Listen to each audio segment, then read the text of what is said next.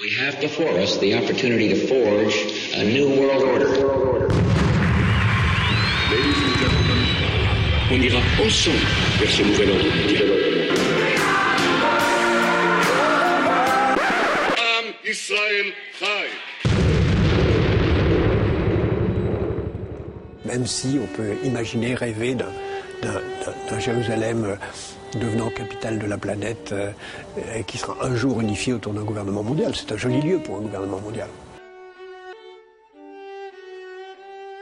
Bonjour à toutes et à tous et bienvenue à cette troisième édition de notre émission mensuelle Chronique de la paix universelle. Aujourd'hui, nous avons une émission qui est chargée euh, en raison d'une actualité internationale chargée. Nous allons aborder deux, euh, thèmes, deux faits d'actualité importants. Le premier n'est pas tout à fait euh, un, fait parce que euh, c'est quelque chose, un mouvement qui couvre depuis euh, plusieurs années maintenant. Il va s'agir de l'Arabie saoudite, euh, du prince héritier Mohamed Ben Salman et de son conseiller euh, Jacques Attali. Euh, j'ai écrit un article sur le sujet, vous pouvez le trouver sur le site d'égalité et réconciliation, notamment euh, un article qui, euh, qui se base sur euh, les travaux de recherche de faits et documents. Et c'est pour ça qu'on a aujourd'hui avec nous Xavier de faits et documents. Bonjour Xavier. Bonjour Youssef, bonjour à tous. Et euh, Gerard Ockelman qui est là, fidèle au poste. Bonjour Gerard. Bonjour. Nous allons ensuite parler en deuxième partie d'émission de euh, Donald Trump et Donald Trump dans sa guerre contre l'État profond et surtout Donald Trump qui a reconnu Jérusalem comme capitale de l'État hébreu, de l'État juif, de l'État d'Israël. Et nous allons euh, tenter de comprendre pourquoi est-ce qu'il l'a reconnu maintenant. We have before us the opportunity to forge a new world order. Ladies and gentlemen, on ira ensemble vers ce nouvel ordre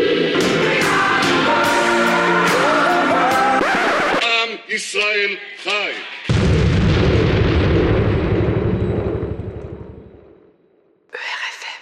On va démarrer avec l'Arabie Saoudite.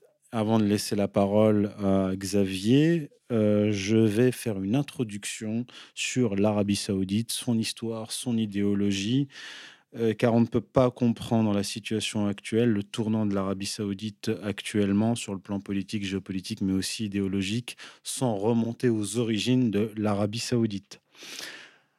L'Arabie Saoudite naît au milieu du XVIIIe siècle, lorsqu'il y eut euh, un pacte d'alliance entre le chef de la tribu des Saouds et euh, Mohamed ibn Abdul Wahhab, le fondateur euh, de ce qu'on appelle le wahhabisme, idéologie, euh, idéologie qui se- s'est présentée, que Mohamed ibn Abdul Wahhab a présenté comme une revivification de l'islam.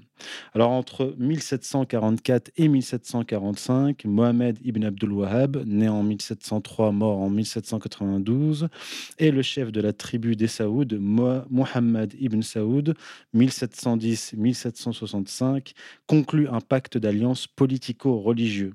Pacte qui consiste à faire des Saouds les porte-drapeaux du wahhabisme et Ibn Abdul Wahhab et sa descendance, les ulémas, les savants et les chefs religieux du royaume des Saouds. Cette alliance fut formalisée par ce qu'on appelle le pacte du Najd, le Najd étant la région centrale d'Arabie Saoudite. Pour les musulmans qui nous écoutent, je les renvoie au fameux euh, hadith sur le Najd et euh, le rôle eschatologique de cette région.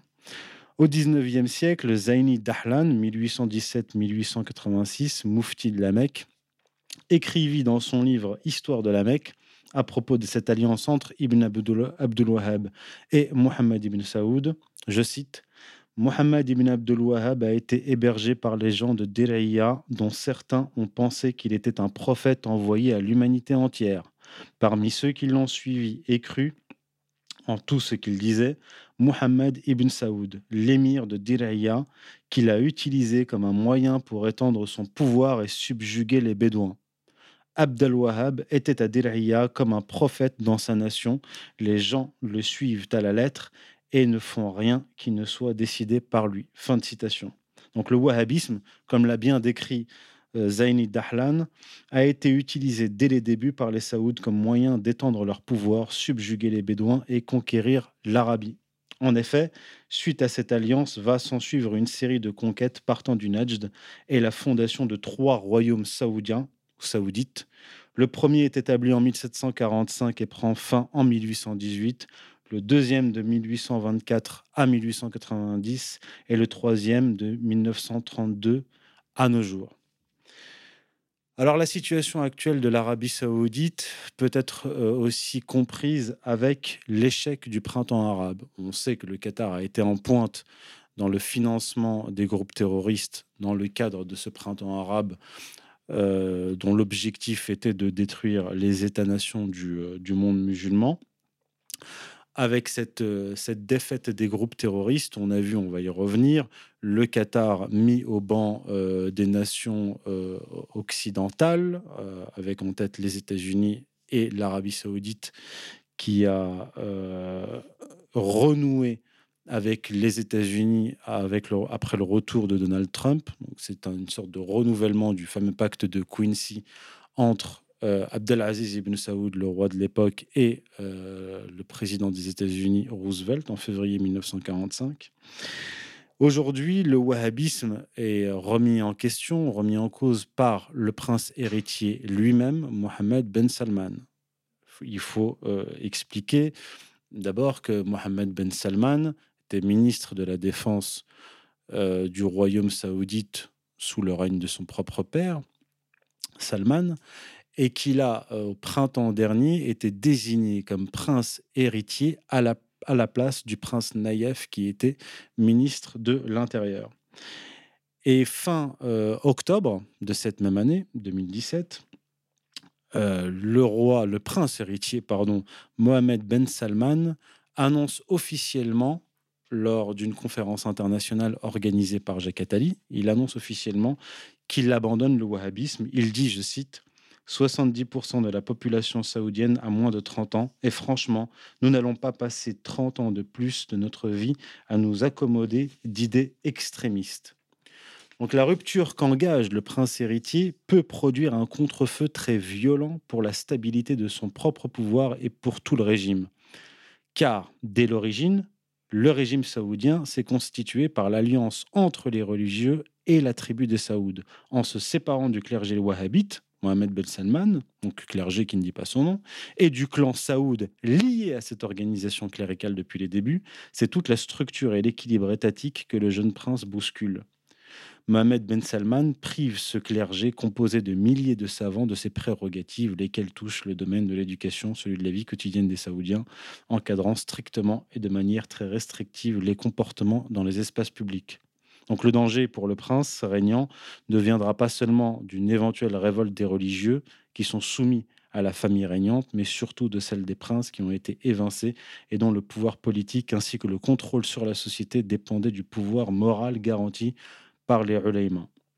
Avant de laisser la parole à Xavier, ce qu'on peut dire euh, sur Mohamed Ben Salman et ce que nous révèlent les médias israéliens, notamment rapportés par, euh, par Presse TV, c'est que des rencontres confidentielles ont eu lieu entre les dirigeants de l'État hébreu et le prince Mohamed Ben Salman avant qu'il ne soit désigné comme, comme prince héritier ces deux dernières années. Le journal Haaretz a rapporté que des rencontres périodiques entre des dirigeants israéliens et saoudiens avaient eu lieu au cours de ces deux dernières années au port israélien d'Elat sur la mer Rouge.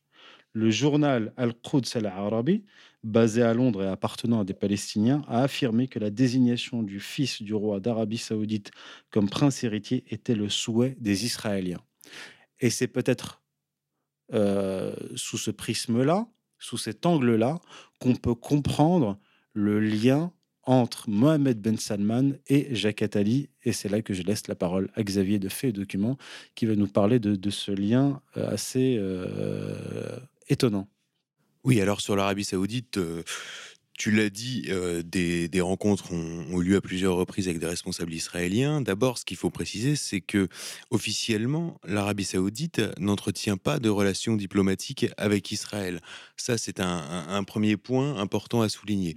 Ensuite, je tenais à dire que nous sommes dans une période qui s'apparente à une période d'avant-guerre où euh, l'information les informations contradictoires et la désinformation vont bon train dans tous les sens. Donc il conviendra dans cette émission, je pense, de rester euh, factuel, d'apporter des, éléments euh, d'éclairage et euh, de poser les enjeux sur les événements qui se dérouleront à l'avenir, notamment en 2018. La neutralité est de mise.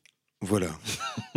Alors, première, euh, première chose que je voulais faire, c'est euh, pour les auditeurs qui ont peut-être pas suivi euh, tout le déroulé, faire un retour sur ces derniers mois euh, en Arabie Saoudite. Alors le premier événement marquant, évidemment, c'est cette arrivée de, de Donald Trump euh, à Riyad, qui, pour, euh, je cite, faire face aux menaces iraniennes, vend euh, signe un contrat d'armement de 110 milliards de dollars. Alors, on reviendra sur ce contrat d'armement. Je vais évoquer plusieurs points sur lesquels on reviendra ensuite. Vas-y. Un mois plus tard, donc le 20 juin, donc c'est la fin du Ramadan, hein, le prince héritier de l'époque, Mohamed Ben Nayef, qui est l'oncle donc de Mohamed Ben Salman, euh, est attendu par le roi au palais de Safa. Et là, le New York Times euh, rapporte que euh, dans la nuit, euh, le dauphin, donc celui condamné comme le dauphin, est interpellé par les agents de sécurité qu'ils conduisent dans une autre chambre. Ses téléphones portables lui sont confisqués, le futur roi d'Arabie saoudite est sommé de démissionner. Donc euh, une pression s'exerce dans la nuit donc sur Mohamed Ben Nayef, et euh, finalement il accepte la démission et le conseil d'allégeance se réunit en urgence, et là, euh, par 31 voix contre 4, il entérine la nomination du jeune Mohamed Ben Salman, donc qui a 32 ans. Alors ce Mohamed Ben Salman, il est présenté en Occident, alors tout le monde est un peu perplexe, qui est ce, ce prince de, de, 32 ans, et alors tout de suite il fait cette décision présentée comme historique et qui plaît évidemment euh, aux médias occidentaux, qui est d'autoriser les femmes saoudiennes à conduire. Alors, est-ce vraiment, est vraiment essentiel C'est révolutionnaire. Et il promet, euh, sur le plan économique, une révolution euh, thatchérienne. Et euh, lors de la présentation du plan Saoudi Vision euh, 2030, donc euh, rédigé en partie par Jacques Attali, il promet de détruire les idées extrémistes de l'islam, c'est-à-dire d'assumer ce rôle qu'on pensait dévolu euh, au Qatar et à Tariq Ramadan, qui est de réaliser l'aggiornamento de l'islam. Une, incise pour que les gens comprennent bien. Euh, on peut penser qu'il y a contradiction entre le wahhabisme présenté comme un islam euh, rigoriste, mais qui est en fait une, une idéologie, comme je l'ai dit, née au XVIIIe siècle, et le réformisme islamique libéral. Je ne vais pas y revenir, mais j'ai expliqué dans mon premier ouvrage Occident Islam, dans un chapitre euh, que j'ai euh, consacré au wahhabisme et au réformisme islamique, que ce sont en réalité deux faces de la même pièce dès la fin du 19e siècle, début du 20e, nous allons avoir une, fusion entre, d'un côté, le réformisme islamique de type euh, lumière, véritablement, qui, qui, même des fois se revendiquait des lumières et du protestantisme, et de ce wahhabisme, cette idéologie de, de bédouins. Et ça va donner une, in fine les frères musulmans, cette fusion euh, entre wahhabisme et réformisme islamique va donner naissance aux frères musulmans, fondés par Hassan al-Banna, dont le maître était Rachid Reda, qui était un des tenants du réformisme islamique, élève de Mohamed Abdou et lui-même euh, élève de Al-Afrani. Et ce Rachid Reda va être financé par euh, la famille Saoud. Donc il n'y a pas du tout de contradiction, en fait, à voir en, entre le wahhabisme et le réformisme sur le plan, sur le plan euh, historique et de voir le prince Mohamed Ben Salman abandonner le wahhabisme pour le réformisme islamique et sur le plan historique tout à fait, euh, tout à fait logique et ça confirme mes, mes travaux. Alors, je, je, je, reprends ma, ma, chronologie. Donc, deux dates importantes. Hein. 20 mai 2017, Trump qui vend, soi-disant, on reviendra pourquoi soi-disant, 110 milliards d'armements à l'Arabie saoudite. 20 juin, un mois plus tard, destitution euh, de son oncle, Mohamed Ben Nayef, qui devait être le prince héritier. Alors, il s'est passé quelque chose un peu avant, en janvier 2015, pour venir en janvier 2015, où son père, le père de Mohamed Ben Salman, donc on appellera MBS pour aller un peu plus vite. En plus, j'ai pas les prononciations que, que, dont tu as le secret, Youssef. c'est maternel. Alors, maternel. Euh, honnêtement, MBS, c'est quelqu'un qui, pose certaines questions. Il a 32 ans, il a un léger strabisme. Ça n'a pas l'air de, comme on dit, les, étages du haut n'ont pas l'air d'être forcément très habitués. D'autant plus qu'à la différence euh, de ses frères, il, a, trois brillants demi-frères. Euh, donc, euh, Sultan le premier, il est astronaute. Abdulaziz, il est ministre de l'énergie. Et Faisal, docteur en sciences politiques et gouverneur de Médine. Ils ont tous étudié à l'étranger, ce qui n'est pas le cas de MBS. Il maîtrise pas bien l'anglais. A on nous dit qu'il a une vague licence de droit euh, de l'université King Faisal. Euh, et euh, depuis donc le 20 juin, il a multiplié absolument les casquettes. Donc, il était déjà conseiller spécial du gouvernement de Riyad depuis 2009, donc que dirigeait son père, et depuis, il est devenu vice-premier ministre, ministre de la Défense, conseiller spécial du roi et surtout euh, président du Conseil des affaires économiques et du développement, donc c'est-à-dire euh, un ministre de l'économie euh, bis. Il est entouré, on, le présente comme entouré d'une myriade de conseillers issus des plus grands cabinets occidentaux. Donc là, en l'occurrence, Attali et puis un autre conseiller dont le nom est souvent cité, qui s'appelle Jonathan Gray, sur lequel on pourrait également revenir. Et donc tout ça s'inscrit dans un contexte économique. Le contexte économique, toi, tu vas plutôt t'occuper du, contexte religieux, moi, plutôt du contexte économique, sur lequel je reviendrai à la fin de cette présentation, parce qu'à mon avis, c'est absolument essentiel. Alors, il y a 10 000 membres hein, dans la famille Saoud, donc qui se retrouvent propulsés à la tête d'un clan absolument énorme. Et euh, le 4 novembre dernier, euh, les différents familiaux qui se réglaient euh, dans le secret des palais selon une tradition des Saouds, cette tradition a volé en éclats le 4 novembre, puisque il y a une véritable nuit des longs couteaux au sein de la famille Saoud, une purge, puisqu'à l'hôtel Ritz-Carlton de, de Riyad, certains membres de la famille ont été emprisonnés. Euh, et MBS a expliqué dans le New York Times, dès qu'ils ont vu les dossiers que nous avions contre eux, 95% ont accepté un accord. Et ainsi, donc c'est ce qu'il a dit aux Américains, l'État pourrait récupérer 100 milliards de dollars dans la manœuvre. Alors, est-ce que MBS est vraiment différent des autres membres de la famille? Alors, il y a une anecdote euh, qui a été racontée à plusieurs reprises que j'aimerais euh, rapporter ici.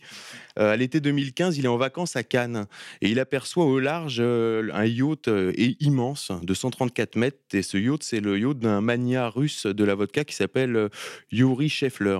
Et il voit ce yacht, il flash dessus, il contacte le, propriétaire du yacht et en quelques heures, il l'achète pour 500 millions d'euros. Alors en France, il a acheté dans les Yvelines euh, un palais de 5000 mètres carrés, donc le, château de Louvciennes. Voilà, donc on est vraiment dans la, dans la pure tradition. On a, on a l'impression d'avoir affaire à un enfant capricieux, manipulé. On ne sait pas vraiment où il veut en venir. Et en même temps, il est présenté comme un champion des droits de l'homme, de la démocratie, du droit des femmes, de l'économie de marché, qui va pouvoir assumer euh, une, une, transition économique.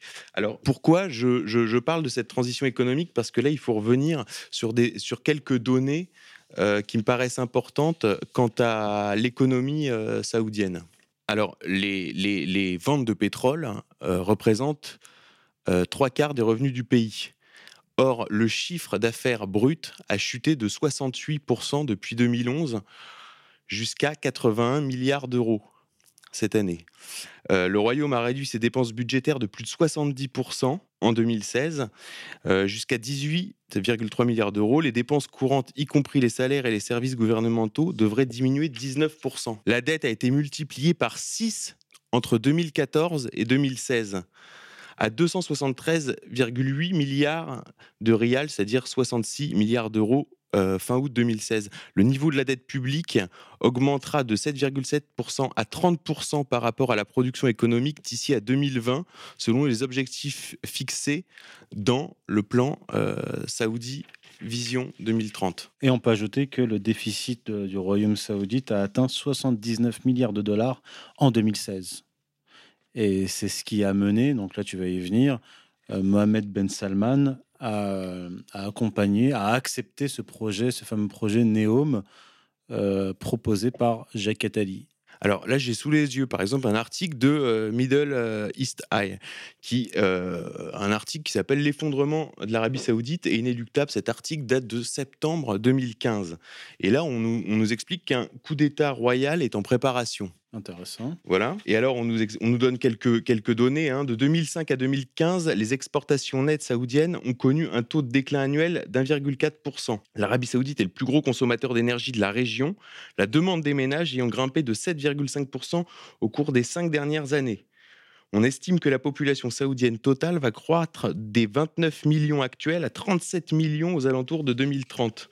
Comme l'essor démographique absorbe la production énergétique saoudienne, la prochaine décennie verra probablement la capacité d'exportation pétrolière du pays se restreindre de plus en plus. Par ailleurs, euh, lorsqu'a été annoncé un retard de 8 ans sur le programme d'énergie solaire ayant coûté 109 milliards de dollars et qui était supposé produire un tiers de l'électricité du pays aux, aux environs 2032, la pression exercée sur les finances du royaume a commencé à se faire sentir. Autre donnée, euh, les considérables réserves de l'Arabie saoudite tombent à des niveaux sans précédent, chutant de leur pic de 737 milliards de dollars atteints en 2014 à une valeur de 672 milliards de dollars en mai 2015, soit une chute d'environ 12 milliards de, 12 euh, milliards de dollars par mois. Et là, le, journaliste écrit À ce rythme, à la fin 2018, les réserves du royaume pourraient atteindre la très basse valeur de 200 milliards de dollars, une éventualité que les marchés pourraient bien anticiper beaucoup plus tôt, ce qui déclencherait une fuite des capitaux. Pour compenser cette prévision, l'approche du roi Salman a été d'accélérer les emprunts.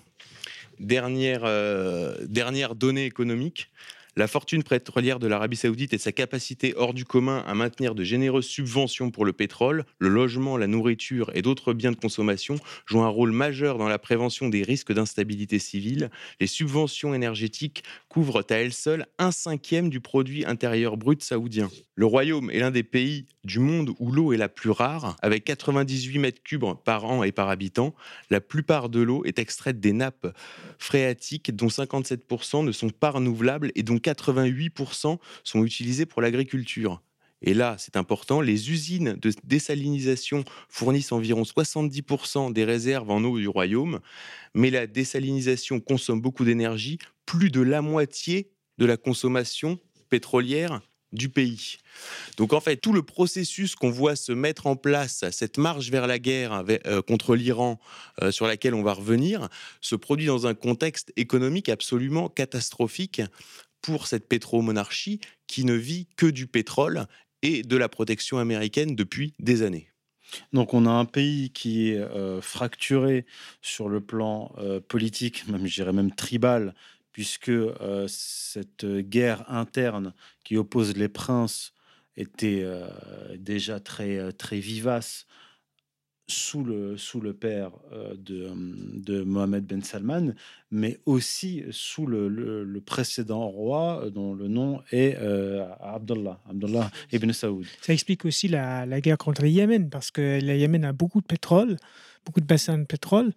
Et Oui, alors il y a une zone pétrolifère qui est à cheval sur le Yémen et l'Arabie saoudite. Oui. Et cette décision euh, stupide de, d'entraîner l'Arabie saoudite en guerre contre le, le, Yémen a été prise par Mohamed Ben Salman.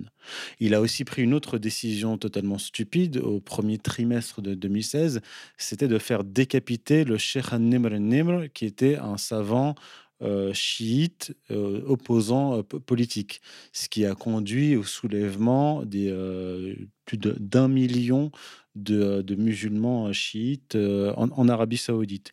Donc on a une fracture interne à la famille.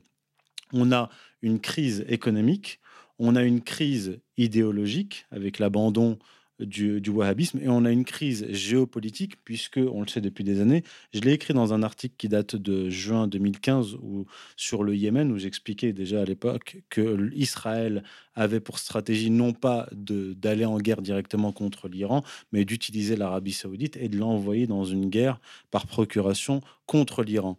Et en fait, mon interprétation est celle-ci, c'est que Jacques Attali et euh, toute cette équipe-là de marchands, nomades et, intermédiaires, euh, en jonction avec Israël, sachant très bien que l'Arabie saoudite éclatera tôt ou tard, sont en train de faire miroiter dans le désert à cette, euh, ce prince à moitié à moitié stupide ou totalement stupide. donc, ils sont en train de lui faire miroiter un mirage, un mirage économique pour pallier à, ce problème économique, euh, cette économie de rente euh, saoudienne, lui proposant une diversification donc économique, une libéralisation de l'économie. Et on voit là que la libéralisation sur le plan euh, sociétal, comme je l'ai écrit dans, mon article, accompagne cette libéralisation économique. On voit que les, que les deux vont de pair. Juste par rapport à ce que vous avez dit sur l'Arabie saoudite, il était intéressant de noter aussi qu'en 2003, le directeur, l'ancien directeur de la CIA, James Woolsey, a menacé euh, l'Arabie saoudite. Il a dit dans un discours que les États-Unis étaient en marche, c'était en 2003, euh, juste avant la guerre en Irak, où il euh, prononçait le discours de néoconservateurs en disant qu'on va faire la révolution permanente. Euh, c'est-à-dire, il, a annoncé plus ou moins le printemps arabe parce qu'il a dit le régime en Égypte va, va être nerveux, et le régime en Arabie saoudite va être nerveux aussi, et c'est ça que, ce que nous voulons. Je me demande si les, le, descriptif, le descriptif euh, que vous avez fait sur l'Arabie saoudite euh, au niveau démographique, énergétique, etc., n'était pas bien euh, prévu par les ah, ah, États-Unis ah, depuis des décennies. Alors ça, j'en ai parlé à plusieurs reprises dans des articles et dans mon premier livre, Occident Islam, où en fait je reprenais les propos de Oded Dinon, donc euh, tout le monde le connaît maintenant, c'est le plan Oded Dinon, plan israélien rédigé par un haut fonctionnaire du ministère des Affaires étrangères israélien en 1982.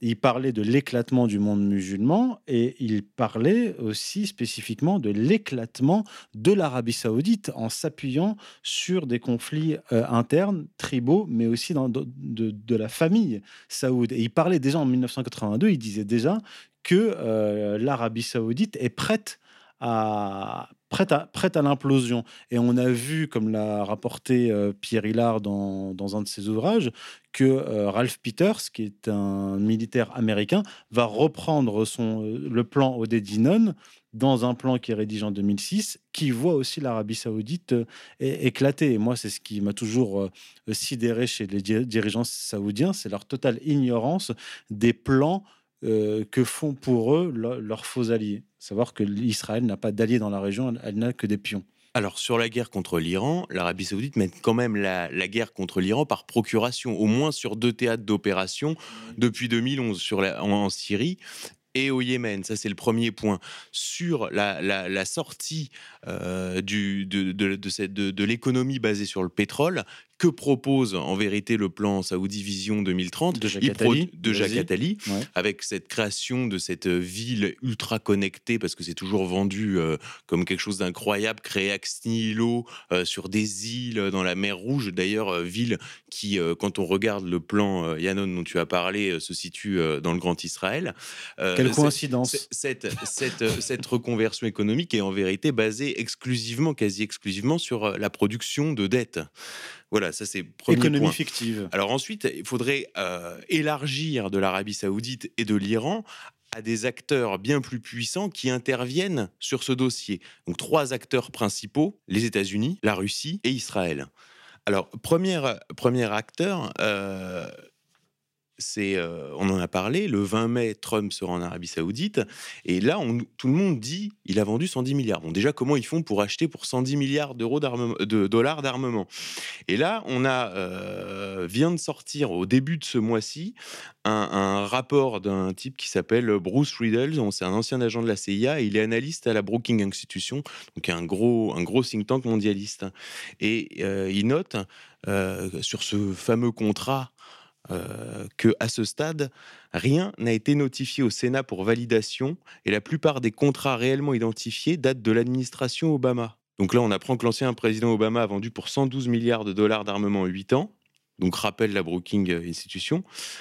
Mais pour faire approuver cette vente par le Congrès, le secrétaire à la défense de l'époque, Robert Gates, avait négocié un accord avec Israël afin que l'État hébreu conserve son avance sur les pays arabes. Rien de tel cette fois, la seule vente effective a concerné des munitions pour bombarder le Yémen selon Riddle. Donc là, sur les États-Unis, on a déjà un premier élément. On apprend que le fameux contrat, le big contrat d'armement de Donald Trump était bidon. Il faut il va falloir commencer à analyser les déclarations de Donald Trump comme n'étant pas du mensonge par omission ou, du, ou, une semi-vérité, mais Donald Trump dit n'importe quoi, ce qui, euh, ce qui ne veut pas dire que son action euh, n'est pas bonne. Ou plutôt, ce sont des déclarations théâtrales. Mais ces déclarations sont théâtrales et peuvent même être à l'inverse de ce qui s'est réellement passé.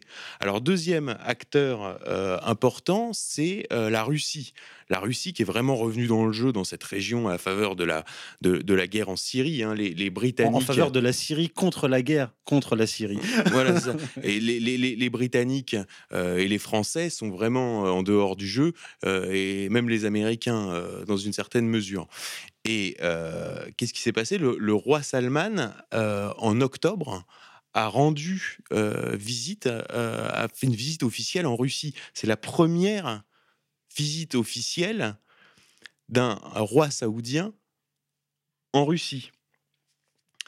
Et devant Vladimir Poutine, alors là encore une fois, ce n'est qu'une déclaration qu'il a faite devant Vladimir Poutine, il marque son opposition à une partition de l'Irak où les Kurdes veulent obtenir l'indépendance. Donc il, il maintient l'intégrité territoriale devant Poutine, il promet le maintien de l'intégrité territoriale et de l'Irak et de la Syrie devant Poutine, il n'a pas vraiment le choix. Hein. Alors, on peut noter aussi que, que, que, la Russie et, euh, l'Arabie Saoudite euh, ont joué un rôle moteur euh, entre pays membres dans les conclusions d'un accord entre pays membres et non membres de l'OPEP pour réduire la production afin de relever les cours du pétrole sur le marché mondial. Et que Moscou et Riyad ont annoncé à cette fin la constitution d'un fonds d'investissement conjoint d'un milliard de dollars pour investir dans des projets énergétiques. Donc, pour l'instant, euh, la Russie fait comme, comme elle fait souvent. Euh, elle laisse venir, elle veut bien croire ou elle fait semblant de croire et joue pour l'instant euh, la carte de l'apaisement. Comme ce qu'ils ont fait avec la Turquie d'Erdogan. Voilà. Et côté israélien, tu en as déjà parlé et, et beaucoup d'éléments euh, commencent à sortir euh, dans la presse sur un rapprochement fort à la faveur euh, de l'arrivée de Mohamed Ben Salman.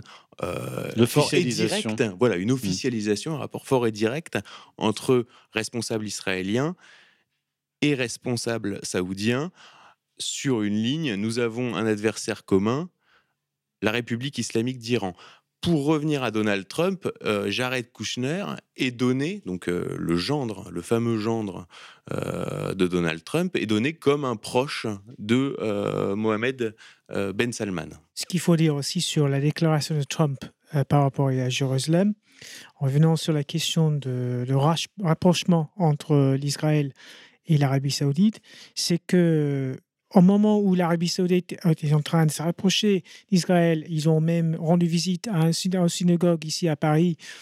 Euh, les déclarations de Trump ouvertes, euh, agressives, euh, pro-israéliennes, de, reconnaître Jérusalem comme capitale d'Israël, a ruiné, c'est vrai, je dirais pas ruiné, mais a, a créé un problème euh, pour euh, les Saoudiens parce qu'ils ont dû euh, soutenir l'énorme vague d'opposition dans la région pour avoir un peu de crédibilité. C'est-à-dire que derrière les coulisses, ils étaient en train de, parler avec les Israéliens, etc. Et maintenant, ils ont dû dire non, on, est, opposé à ça. C'est encore une fois une déclaration théâtrale. C'est-à-dire, Trump a unifié l'opposition à Israël avec cette déclaration. Parce que maintenant, on a euh, l'Iran, on a tous les pays euh, du Moyen-Orient qui sont contre, et euh, il y a même des sionistes qui, disent que en fait, ça, la Il y a- déclaration, Il y, a- il y a beaucoup de, y a beaucoup théâtre. et la Jordanie La peuvent, peuvent déclaration absolument pour rien Israël- faire. la déclaration pieds le, capital de Jérusalem, ça discrédite la politique des États-Unis dans la région. Donc, à mon avis, ça a renforcé euh, la main de, la Russie, de l'Iran et de l'alliance euh, anti-sioniste dans la région. Euh, ça, c'est évident. Mais on va, y, on va revenir après parce que une branche des dirigeants israéliens, donc les plus euh, radicaux, euh, ceux qui sont au pouvoir actuellement, ont, euh, ont toujours vu la, guerre et le conflit comme un, comme un moteur un moteur du sionisme lui-même, et ça depuis les débuts. Mais ça, ça on va y revenir. Mais c'est vrai qu'il faut distinguer les États musulmans qui sont véritablement anti-sionistes et qui ne sont pas que sur des postures, et ceux qui sont sur des postures, euh, comment dire, euh, obligatoires, nécessaires euh, vis-à-vis de Bien leur évidemment, comme population. l'Arabie Saoudite et les États de parce que Jérusalem est, euh, est, est, une ville sainte pour, pour les musulmans aussi, et il est hors de question qu'un dirigeant musulman, même s'il est ultra-sioniste, euh, va- va- valide, valide la décision de Trump. Alors j'aimerais apporter un autre élément euh, sur justement euh, le conflit saoudo-iranien et l'attitude de Trump très ambiguë dans ce conflit.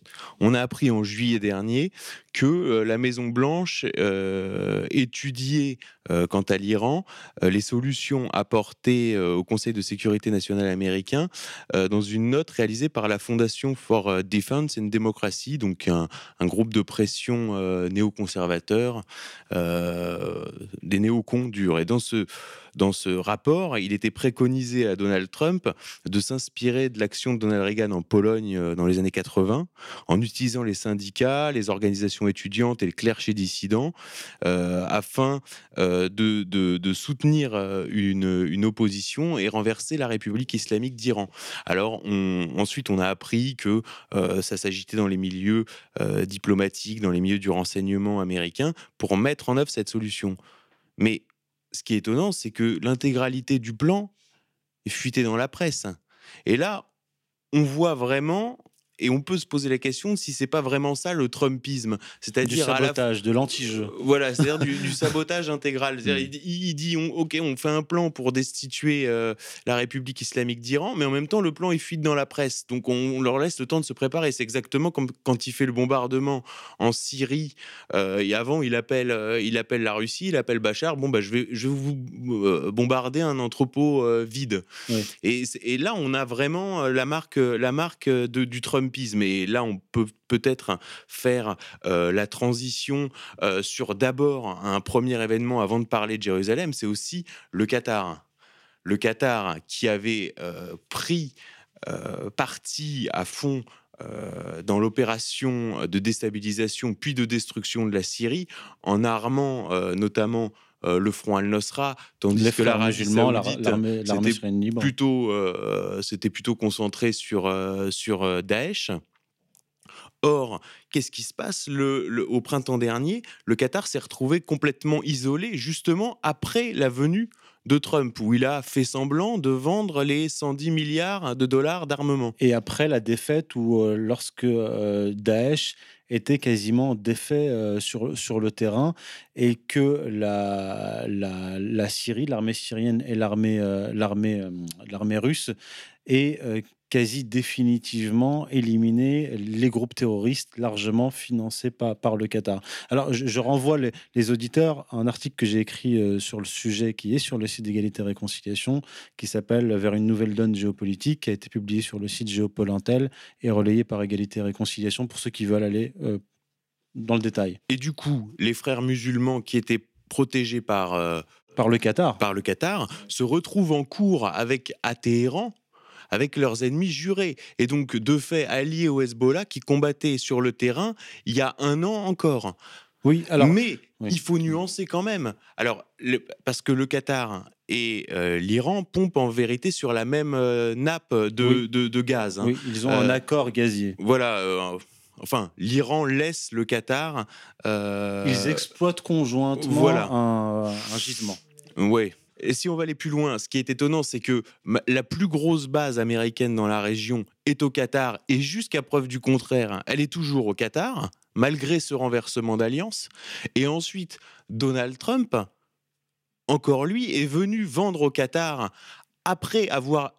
Il isole le Qatar diplomatiquement et deux semaines après, il leur vend pour 15 euh, milliards de F-15. Et tout est comme ça. Et là, pareil, Emmanuel Macron vient de euh, signer un énorme contrat euh, avec le Qatar. Donc tout est tout est, si vous voulez, en, tout est encore en formation et, les, et toutes les données ne sont pas encore cristallisées. Parce que la politique de Donald Trump n'est pas, depuis son investiture, n'est pas en, en adéquation, c'est le moins qu'on puisse dire, avec la politique de l'État profond. On voit, euh, Donald Trump a fait une campagne anti, euh, antiterroriste, euh, il a voulu tendre la main à la Russie, c'est d'ailleurs une des causes des problèmes qu'il connaît aujourd'hui aux États-Unis. Mais euh, ce, que l'on constate, c'est par exemple, euh, il a fait ce qu'il pouvait pour euh, se désengager du Proche-Orient, mais on sait que l'armée américaine, jusque fin août 2017, donc il y a encore quelques mois, venait en aide aux groupes terroristes et notamment Daesh. C'est-à-dire que je, l'avais déjà écrit à la veille de l'élection de Trump et au lendemain, un homme seul, même, même entouré euh, de, piliers, de généraux, dont euh, un a, dégagé depuis, on, va y revenir, ne peut pas à lui seul rediriger une machine euh, impériale, une machine de guerre aussi énorme. Donc ce que l'on voit effectivement sur le terrain, c'est que, c'est que Trump essaye de faire du sabotage, de l'anti-jeu par rapport à cette politique intérieure de l'État profond qui lui fait la guerre. Et pour apporter de l'eau à tout moulin, c'est pareil. Début septembre, qu'est-ce qu'il annonce? Il annonce la fin de Boîte Sycomore.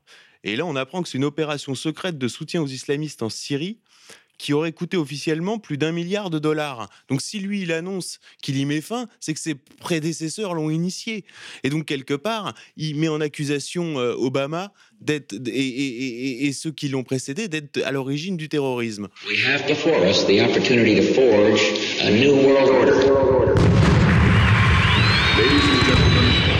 On ira ensemble vers ce nouvel ordre Israël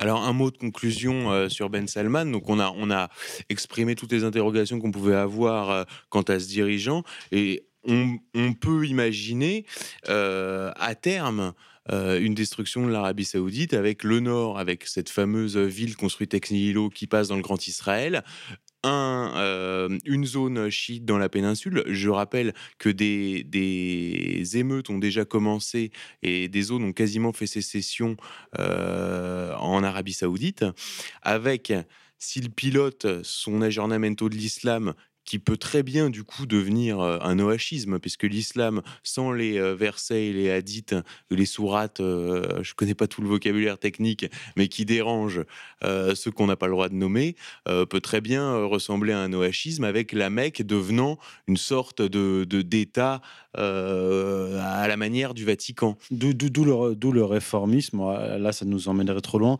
mais d'où le réformisme islamique qui, qui euh, comme je l'ai déjà démontré, sort totalement des loges maçonniques, euh, d'où la promotion de ce réformisme qui est, lui, compatible au, noachisme. Mais pour ce qui est de l'islam en tant que tel, c'est une autre histoire, parce qu'il fallait d'abord passer par l'abolition du califat, et, ainsi de suite. Et d'où la chute de Tariq Ramadan également, euh, à qui ce rôle avait été dévolu, et qui, aujourd'hui, avec le basculement euh, même si euh, il faut mettre euh, pas mal de mémoles du Qatar, se retrouve orphelin de l'Occident. Exactement. D'ailleurs, Tariq Ramadan, si on suit le parcours même de son père, le père de Tariq Ramadan, Saïd Ramadan, avait été financé à l'époque par l'Arabie saoudite, euh, parce qu'il avait été déçu de sa nationalité euh, égyptienne. Les Saoudiens se sont arrangés pour qu'il ait la nationalité, pakistanaise.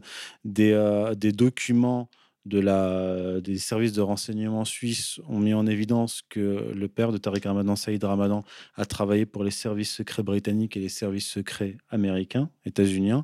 Et d'ailleurs, il y a une photo de lui dans les années 1950, où il est reçu avec une délégation des frères musulmans à la Maison Blanche par le président des États-Unis.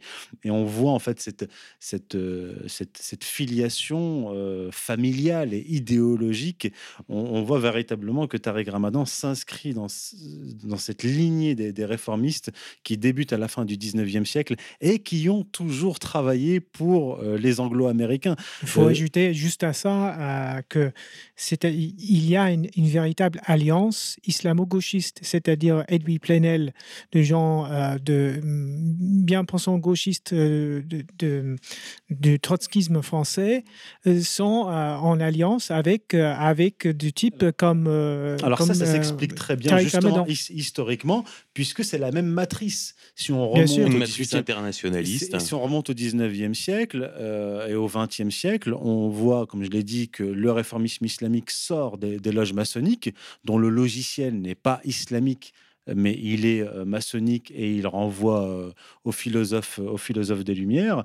Et euh, cette alliance est totalement euh, logique. Donc, on a d'un côté le réformisme islamique, euh, les, loges maçonniques atteintes, atteintes les, et, les trotskistes internationalistes. Les mêmes intérêts des classes. Et exactement. c'est pas du tout étonnant de voir effectivement Edwy Plenel assis à côté de Tariq Ramadan. Alors, dernier élément sur cette donnée régionale, euh, c'est aussi le basculement de la Turquie qui est absolument euh, spectaculaire depuis un an, dont on peut dire qu'il est, euh, comme le Qatar, passé complètement à l'est, c'est-à-dire du côté russe. Donc on voit vraiment la Russie comme un pôle d'attraction diplomatique, un pôle d'attraction vécu comme une possibilité, une offre de paix par la Turquie, par l'Iran donc entraînant derrière lui le Qatar, et avec derrière également, euh, il ne faut pas l'oublier, euh, la Chine, avec euh, le congrès du Parti communiste chinois qui s'est déroulé, où on a vu le premier secrétaire resserrer complètement les vis, c'est-à-dire que l'ouverture euh, de l'empire euh, du, du milieu, c'est fini. le discours était très clair, donc on a le régime chinois qui revient euh, sur ses fondamentaux, qui se rapproche de la Russie et qui va lancer début 2018 des premiers contrats libellés en pétro-yuan. Donc le pétro-yuan, c'est une alternative au pétrodollar où le contrat est convertible en or euh, à Shanghai ou à Hong Kong. Et alors là, c'est une véritable révolution, puisque ça supprime euh, la, domination, euh, le monopole du dollar sur l'économie mondiale. Et, je pense que ça, c'est vraiment l'élément central à intégrer dans, tout ce, dans tout le jeu qui se déroule actuellement au niveau mondial. Et le maintien du, de l'Arabie saoudite dans le giron du dollar dans cette perspective explique peut-être aussi l'émergence soudaine de Ben Salman. Euh, et la marche vers la guerre. C'est précisément le, scénario que, redoutaient les impérialistes américains, c'est-à-dire, donc déjà dans les années 90, leur stratégie, c'était d'empêcher l'émergence de ce qu'ils appelaient les, les États catalyseurs donc les puissances, grandes puissances régionales, capables de catalyser euh, autour, autour d'elles des puissances moyennes ou, mineures. Et c'est justement ce qui est en train de se passer avec la Russie et, et la Chine. Et voyant les impérialistes américains, voyant le, scénario catastrophe s'accomplir, effectivement, il ne leur restera pas d'autre solution que la table rase, à savoir la, guerre mondiale. L'empire américain pouvait continuer à, prospérer sur la, division des nations et sur la, l'éclatement de la Russie et, de la Chine. Mais aujourd'hui, la, la, réémergence de ces puissances régionales va contraindre les impérialistes américains à aller, à aller vers la guerre. Mais cela dit, euh, sur l'Empire américain, euh, relie euh, l'Empire nomade de Jacques Attali, oui qui est paru en 2003, où il explique justement que les États-Unis sont le dernier empire sédentaire et qu'il va bientôt s'effondrer et que l'hyper-classe euh, mondiale nomade va pouvoir s'extraire et exister sans, sans avoir même d'État Oui, les, comme point les multinationales et, les, et, les, et les sociétés d'assurance et, les banques qui, qui régneront à la place des États. et qu'est-ce qu'on voit aujourd'hui? On voit cette hyper classe euh, mondiale se déplacer. Alors un jour, comme tu dis, elle était au lancement du projet euh, Saudi Vision euh, 2030. Un jour, elle va être à Paris parce que Paris veut euh, attirer euh, la plus grande place financière d'Europe avec euh, la sortie euh, de la City de l'Union européenne euh, suite au Brexit. Donc on a vu par exemple euh, BlackRock, tous les responsables de BlackRock et 20 euh, des plus gros gestionnaires d'actifs euh, du monde, donc c'est l'empire, le- l'hyper-empire nomade, venir au Conseil des ministres français, ça s'était absolument jamais vu, fin octobre, à l'Élysée. Et tous les ministres, enfin cinq ministres, euh, le Premier ministre, le ministre du Travail, le ministre de l'Économie et, et deux autres, ont détaillé leur plan, ont détaillé leurs promesses pour faire venir cet hyper-empire euh, nomade à Paris. Et on voit vraiment, euh, c'est vraiment ce qui se joue aujourd'hui, c'est-à-dire le retrait euh, des États-Unis comme gendarme du monde avec l'élection de Donald Trump. Ça explique que le conflit principal dans le monde depuis, euh, pas mal de temps, c'est le, conflit entre les globalistes, les mondialistes et l'État-nation. C'est tout à fait clair que ce qui se passe aux États-Unis euh, est une forme de guerre civile où euh, Trump lui-même utilise maintenant le terme l'État profond. C'était utilisé récemment par CNN. L'État profond qui les critique. We have before us the opportunity to forge a new world order. Ladies and gentlemen, on ira ensemble vers ce nouvel ordre mondial. Am Israël Chai.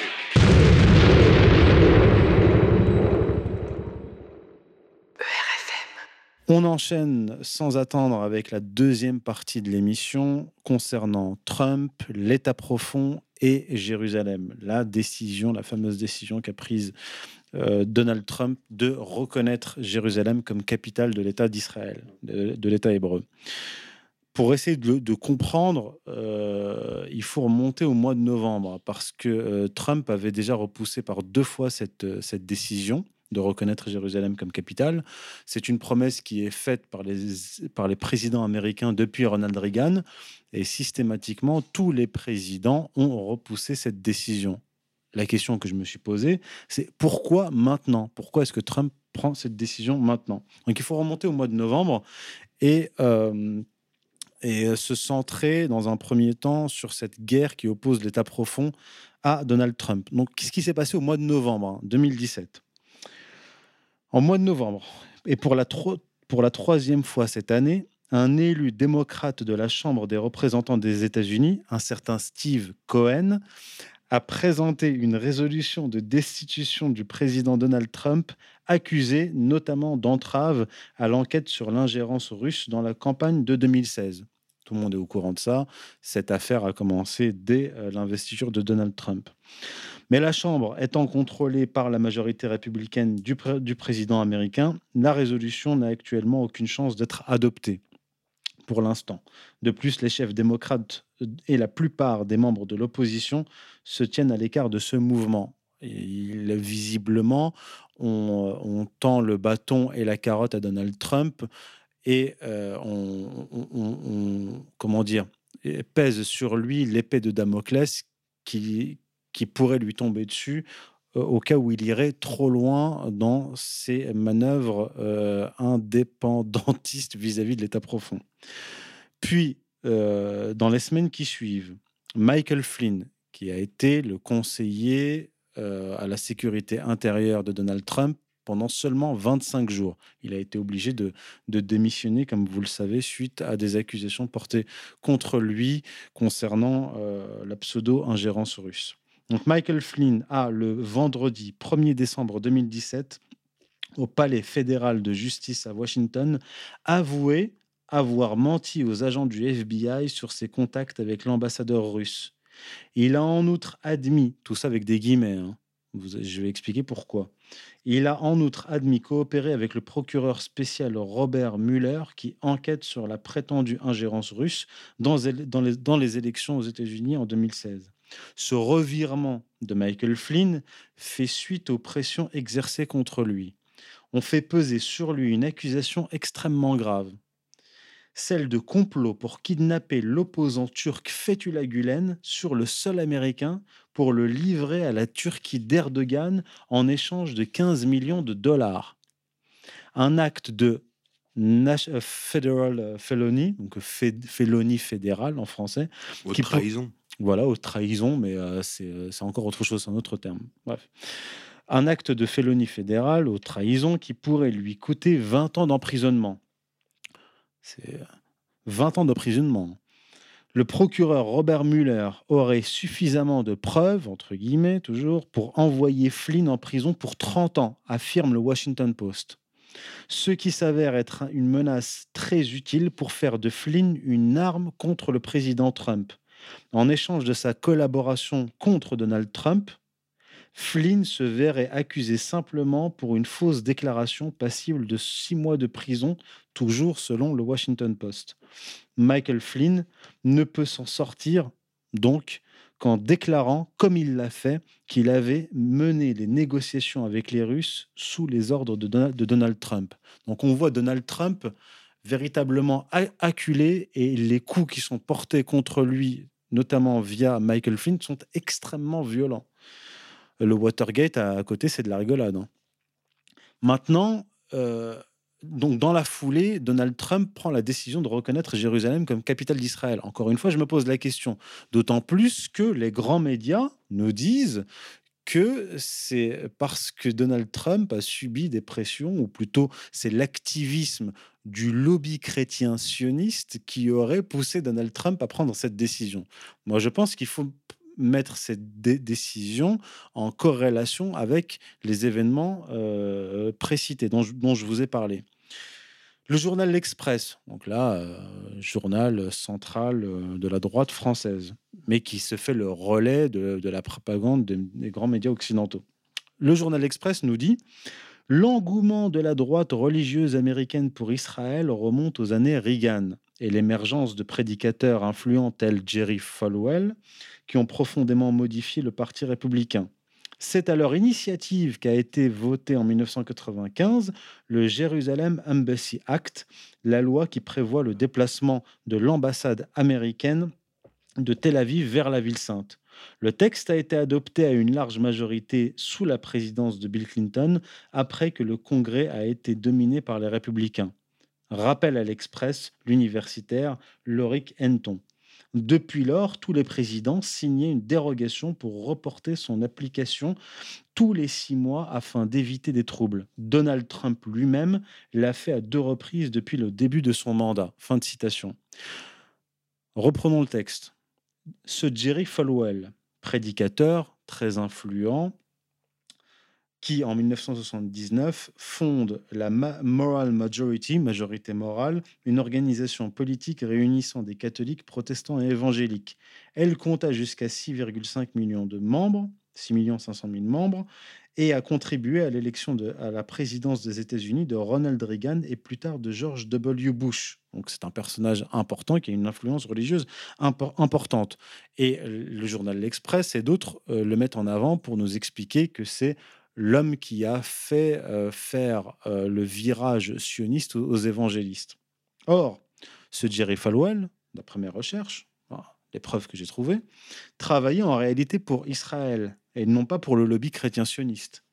Pour, preuve, pour ses bons et loyaux services, cet influent prédicateur protestant, Jerry Falwell, a reçu en cadeau de la part du gouvernement israélien un jet privé cadeau du gouvernement de Menahem Begin.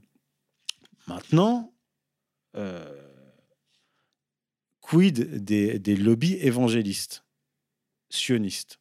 Ils existent. Je vais vous les citer. Ensuite, nous allons voir si ces lobbies sont ceux qui ont fait pression sur Donald Trump. Donc il existe bien des lobbies évangéliques sionistes depuis 1967 qui agissent essentiellement au sein du Parti républicain comme le National Christian Leadership Conference for Israel, fondé en 1967, l'ambassade chrétienne internationale à Jérusalem, fondée en 1980, euh, The Christian euh, Zionist Congress, fondé en 1996, Voices United for Israel, organisation judéo-évangélique, ou encore le Christians Israel Public Action Campaign, CIPAC. Mais est-ce eux qui ont fait pression sur Donald Trump? J'ai cherché, j'en ai pas trouvé. Par contre, par contre, il y a une influence, c'est celle-ci. Celle d'un des principaux donateurs du Parti républicain de la campagne de Donald Trump, donc qui a en 2016 versé 80 millions de dollars au parti et 25 millions pour la campagne de Trump. C'est le roi du casino dont le nom est Sheldon Adelson, qui est très proche de Benjamin Netanyahu. Ce Sheldon Adelson avait manifesté d'ailleurs son mécontentement au, printemps dernier à l'annonce d'un report de la décision de Trump de reconnaître Jérusalem comme capitale d'Israël. Mais ce que l'on ne nous dit pas, c'est que ce monsieur Adelson n'est pas un chrétien sioniste.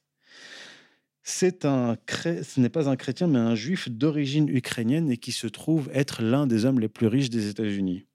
Alors sur Sheldon Adelson, c'est intéressant parce que les relations entre Sheldon Adelson et euh, Donald Trump sont extrêmement compliquées parce que les deux sont casinotiers. Et d'ailleurs, euh, Donald Trump avait euh, fondé Atlanta City, avait fondé d'énormes casinos à Atlanta City pour concurrencer Sheldon Adelson, qui, qui est vraiment le, le, roi de Las Vegas. D'ailleurs, c'est euh, dans un de ces hôtels à Las Vegas qu'avait été organisée la primaire républicaine, une primaire, euh, une pré-primaire qu'on avait appelée la primaire Adelson en 2015 ou en 2014 et 2014 où, alors je sais plus quel était le candidat républicain euh, qui avait été le plus acclamé. Euh, il faudrait retrouver ça. Mais en tout cas, enfin, Trump à l'époque n'était pas encore déclaré candidat. Et pendant euh, la, campagne, Sheldon Adelson et Donald Trump se sont vus à plusieurs reprises, se sont disputés et leurs relations sont extrêmement complexes. Disons que ce sont des vieux ennemis. D'accord. Précision, précision importante. Maintenant, il est vrai qu'il y a un électorat évangélistes, euh, sionistes importants qui partagent en fait avec les, euh, les, juifs messianistes la même vision du monde, puisqu'ils attendent avec impatience le retour du Messie pour les, chrétiens évangélistes et l'arrivée du Messie pour, pour les juifs. Et cette arrivée doit être précédée par, par l'Armageddon. Mais contrairement à ce que nous disent les grands médias, cette alliance entre juifs messianistes et chrétiens protestants ne remonte pas aux années Reagan, elle remonte, ça je l'avais démontré dans mon premier livre, au XVIIe siècle, avec l'émergence du protestantisme millénariste qui avait euh, rejoint les, les, messianistes juifs dans cette euh, comment dire dans cette vision dans cette vision du monde et cette alliance politique concrète qui a été établie au XVIIe siècle par Menassé ben Israël qui était un juif messianiste rabbin kabbaliste chef de la communauté juive d'Amsterdam et qui avait commencé à faire de, la propagande euh, auprès, euh, auprès des, chrétiens protestants millénaristes qui lui ont répondu très favorablement jusqu'à euh, Olivier Cromwell lui-même, qui, après la révolution euh, qu'il a menée, a autorisé, sur la demande de Ménassé Ben Israël, les Juifs à revenir en Angleterre après, avoir en, été, euh, après en avoir été expulsés en 1290.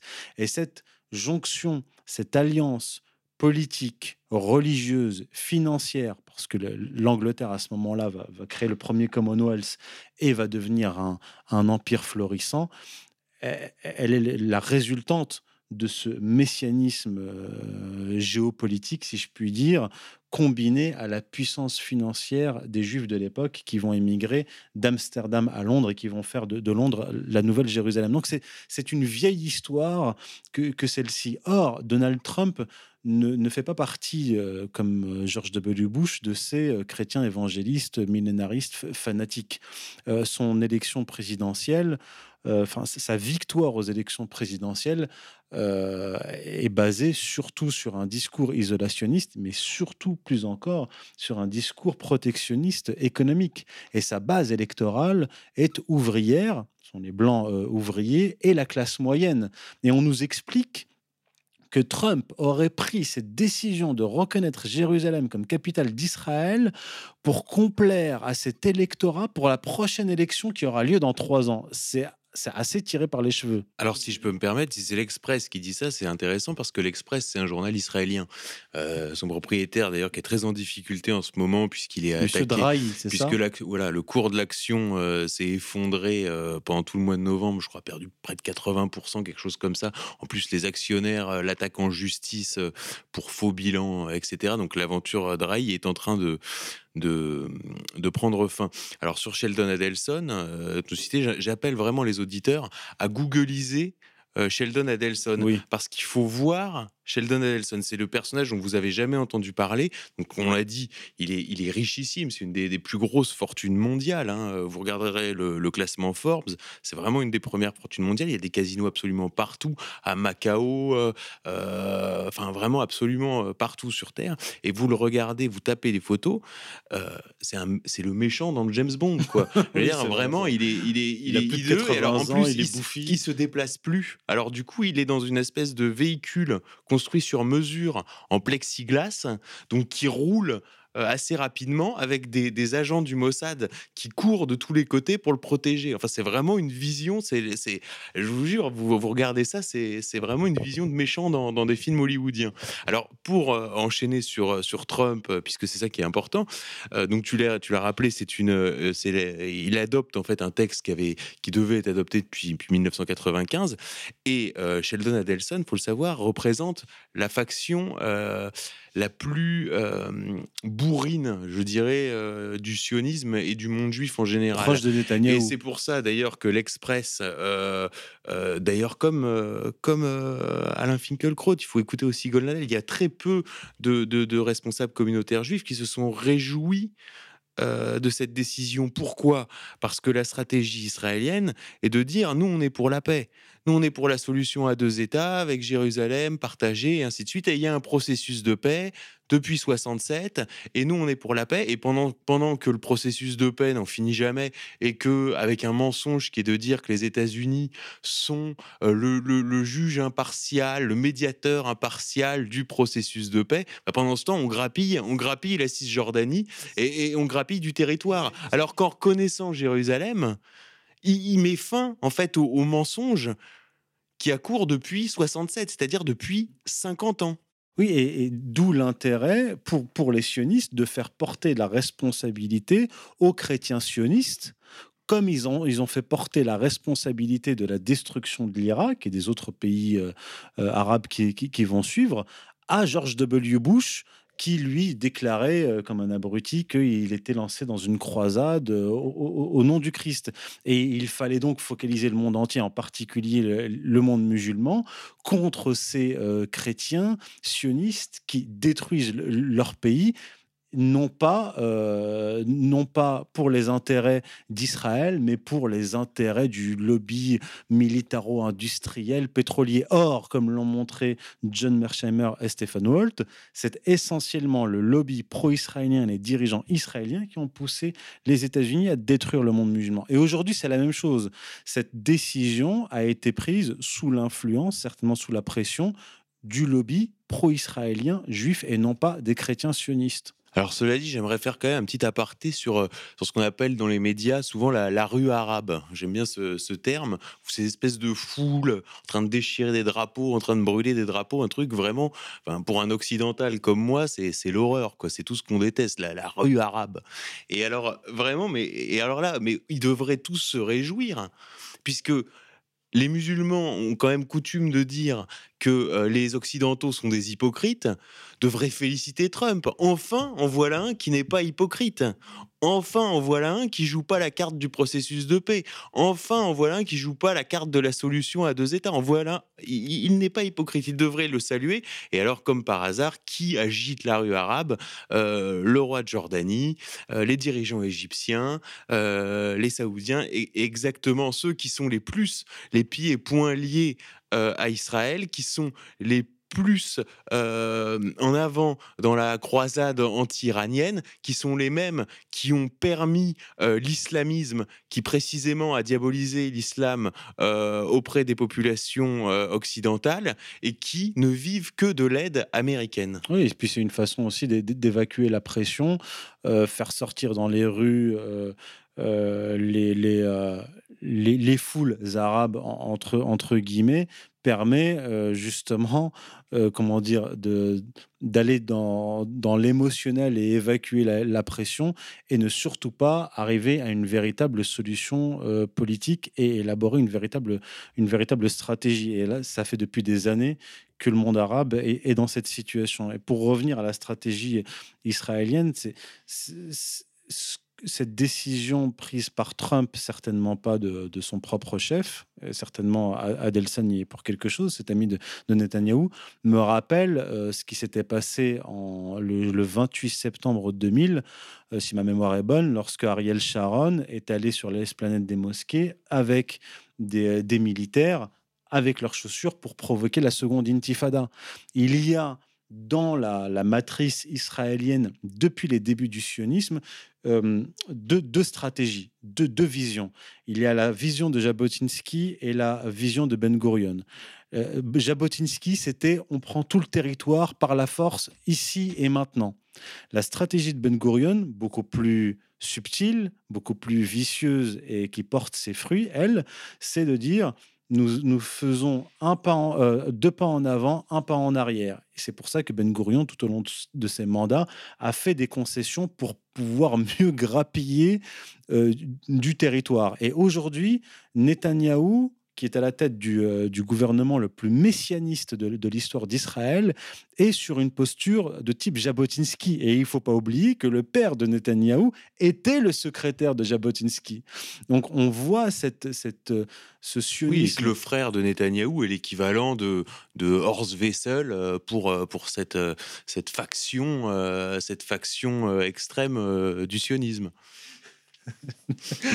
non, mais non, mais, non, mais cela dit, ce qui est intéressant, c'est qu'ils deviennent cette branche-là, justement, Meilleur Habib, euh, Adelson, euh, Netanyahou, euh, toute cette, cette, euh, cette fange-là devient vraiment la caricature euh, des, des, des goïms tels que se l'imaginent les juifs. C'est ça qui est, qui est, très intéressant. Et on voit bien d'ailleurs la, la, gêne, la gêne globale du, du, du, monde juif, puisque la stratégie, comme tu le dis, la stratégie Ben Gurion, deux pas en avant, un pas en arrière, on, fait semblant de négocier et ainsi de suite. C'est, on est pour la paix, il n'y a pas de problème. Et là, cette, cette faction-là, Trump fait bien de s'appuyer sur eux quelque part, puisqu'il permet de faire tomber les masques.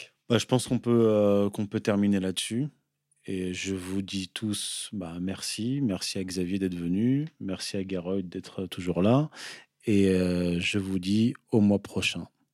Merci à tous. We have before us the opportunity to forge a new world order. On ira ensemble vers ce nouvel ordre. Israël Même si on peut imaginer, rêver d'un Jérusalem euh, devenant capitale de la planète euh, et qui sera un jour unifié autour d'un gouvernement mondial. C'est un joli lieu pour un gouvernement mondial.